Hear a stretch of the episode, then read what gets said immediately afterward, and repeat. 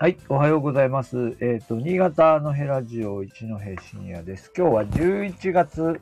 えっ、と、13日になりますね。えー、13日、えー、日曜日の配信になります。えー、日曜日配信は普段ないんですけどね、このところちょっと、えっ、と、配信できてなかったので、えー久しぶりにちょっとお話ししてみようと思って立ち上げてみました。よろしくお願いします。えっ、と、今日はですね、えー新潟地震に関連する、えっ、と、石碑っていうのかな？えーまあちょっとなんか、共産主義国っぽい、なんか像が、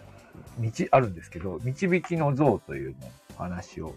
してみたいと思います。えっ、と、先週金曜日ちょっと用事があってですね、県民会館の方に行って、県民会館、新潟県民会館リュートピア、あの辺の一帯にちょっと行った時に、県民会館の前にある、あの、石像のですね、えー前を久しぶりに通りまして、で、ちょっと改めて、えー写真を撮ったりして、えー眺めてきたので、まあ、そのお話をしたいと思います。今、アイコンにうまく写真入ってますかね。えっ、と、まあ、あの、先生と小学生ぐらいのその子供たちが、まあ、みんなこう一緒になってどこかに歩いているっていうような、えー内容で、内容で、えー 彫刻で、まあその立体彫刻ですよね。で、えーなんだろう、その、まあその説明がなければ、なんかこう、遠足なのかなみたいにも遠目からは見えるかもしれないんですが、まあ、実際には、まあ、その下の書いてある、えあの内容を見ると、下の石碑の台座のところに書いてある内容を見ると、えーまあ、新潟地震のことを言っているんだなっていうのが、えーわかる内容になっています。えー新潟地震は1964年に発生をしていて、まあ、当時の映像はね、YouTube なんかでも見ていただくとわかりますけど、もう新潟がもう、もう、滅亡してしまうんじゃないかぐらい、えー まあ、東区の石油コンビナートで火災が発生したりして、えー本当にものすごい、えー災害の状況、まあ、当時のその映像の作り方っていうのもあるんだと思うんですけど、うん。まあ、衝撃的な映像が流れてますよね。で、えーで、まあ、ただその後のその東日本大震災とか中越地震とか、えー何度もこう地震を体験している今の現代から見れば、まあ、その、人的被害というのは、そんなになかったと。えーいうことではあるんですけど、まあでも当時のその防災の まあ技術というからすれば、えーまあ限界があったというか、まあこの新潟地震を機に、えー、様々なその防災対策が施されたと、都市防災の、えーその進歩は、これ、この経験を経て、えー発展したというふうに言われてますけどね、昭和大橋が、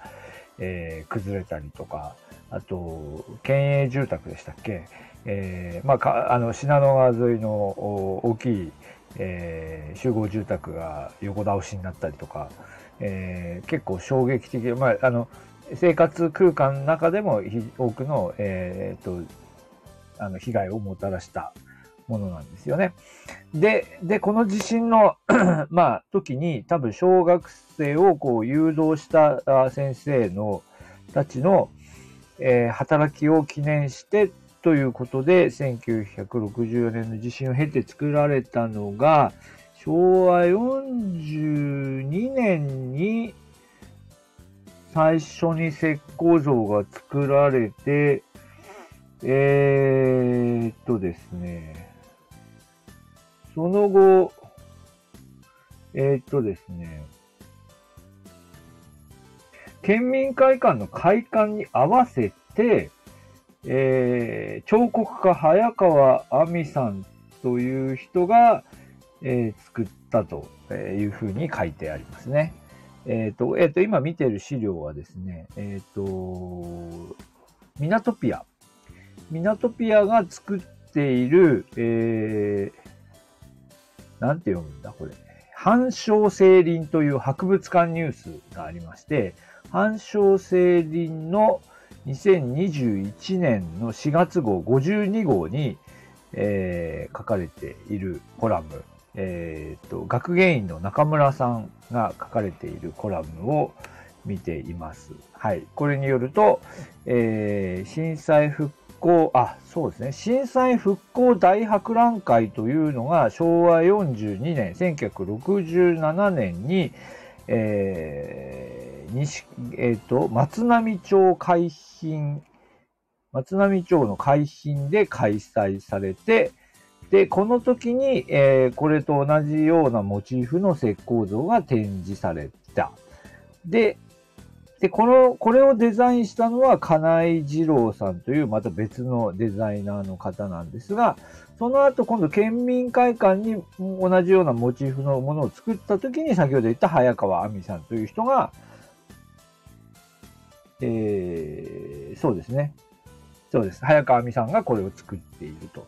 えー、いうことで、だからさ、結局最終的には早川亜美さんが作っているけど、最初のモニあのデザインは金井さんという人が作っているということになる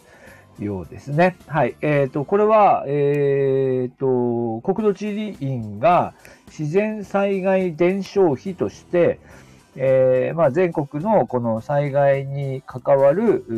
その石碑モニュメントというのを、え、指定しているんだそうですが、まあ、その中の一つ、えー、新潟市の自然災害伝承碑が6基あるうちの一つがこの導きの像とていうことになるんだそうです。他の5つなんだろうね。まあ、それまだちょっと調べ、今度また調べたらお話ししてみたいと思いますが、その一つだということです。で、まあこれ、まあ今一生懸命ね、概要を説明したけど、私これこう見て思ったのは、やっぱり、あのー、なんでしょうね、1964年とか、まあその後67年、まあその新潟地震の記憶がまだ新しい時期にその作られた石碑ということで、まあ、うん、ちょっとね、その文脈が、やっぱりその当時は、やっぱりその先生たちが非常にこう、あのー、なんでしょう、えー、素晴らしい働きをして、その子供たちの、えー、大災害の中でも子供たちの命を守ったんだっていうストーリーが、まあ、語られたんだと思いますけど、1964年からま半世紀、まあ、半世紀以上ですよね。えー、60年近く経つのか。まあ、た立ってみると、だんだんこう、やっぱりその、文脈がこう抜けていくんだなっていうことを感じますよね。まあそうですよね。まあこの時小学生だった人たちがもう、もう還暦を超えているってことになりますからね。えー、まあだんだんだんだんその時のその記憶というのは、うん、まあ、薄らいでいって、もちろんその1964年に地震が起きて、まあ、こういう災害があり、こういう被害が出てというところの、その、なんていうか、まあ、上積みのところっていうかな、その、要点の部分は残りますけど、そこの中でやっぱり人々がどのように行動したのかとか、えー、その当時語られていたエピソードみたいなものは、やっぱり次第次第にこう薄らいでいって、えー、その、そのことをこう思い出して、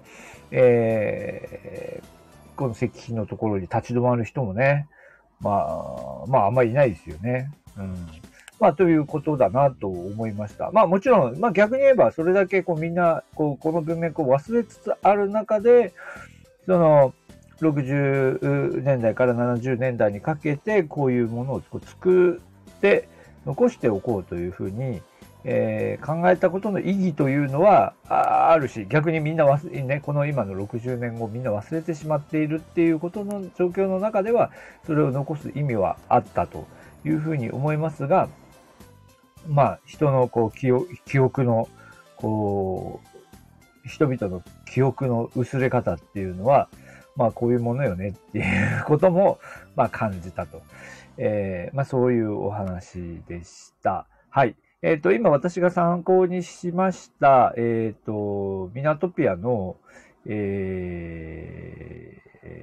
と、反証成林という博物館ニュースは、ミナトピアのウェブページに、えー、出ています。この反証成林字難しいですよね。いかにも博物館っていう感じで、えー、どういう意味なんだろうなんか、なんか意味あるんだと思いますけどね。えー、はい。ということです。あ、今コメントいただきました。ありがとうございます。お、え、岡方、他方だっけ？第二小学校にも作品がある。なるほど。えー、同じような作品ですかね。なんだ、やっぱりね、先生がこう、こう、ここでこう、あの、重要な働きをしたっていうのは、ちょ当時多分相当に語られたがゆえに、えー、あの、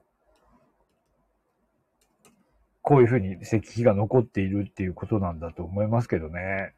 まあ、面白いというか、なんというかですね。岡方第二小学校今見てみてますけど、あ、12型ね。12型。その12型もね、なんかこの間、学生が調べてきてくれて初めて知りましたけど、これもなかなか面白いですね、岡方。ない、ないですね。どこでしょう、岡方。導きの像があるんですかね？岡方第二小学校。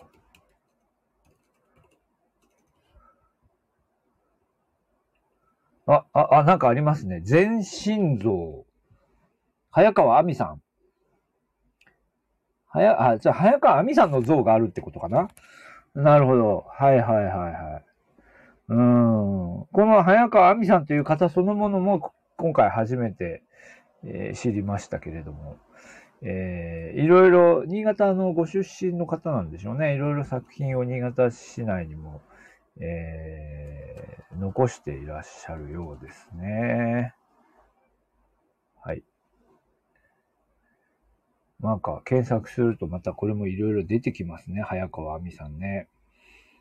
うーん。はい。まあ、ということで、ちょっと早川亜美さんもこれ一回できそうですし、あと先ほどのなんだっけ、えー、っと、えっと、えっと、自然、自然災害の、えー、像ですよね。はい。えというのも、ごめんなさい、忘れた。あ自然災害伝承費。自然災害伝承費も多分また一つずつ、えー、掘り起こしてお話できそうですので、えー、はい。またお話ししてみたいと思います。はい。今日197ということでね、もうすぐ200回ということでね、えー、200回目まで頑張っていきたいと思います。まあ、特になんかイベントとかは予定していませんが。はい。はい。ということです。どうもありがとうございました。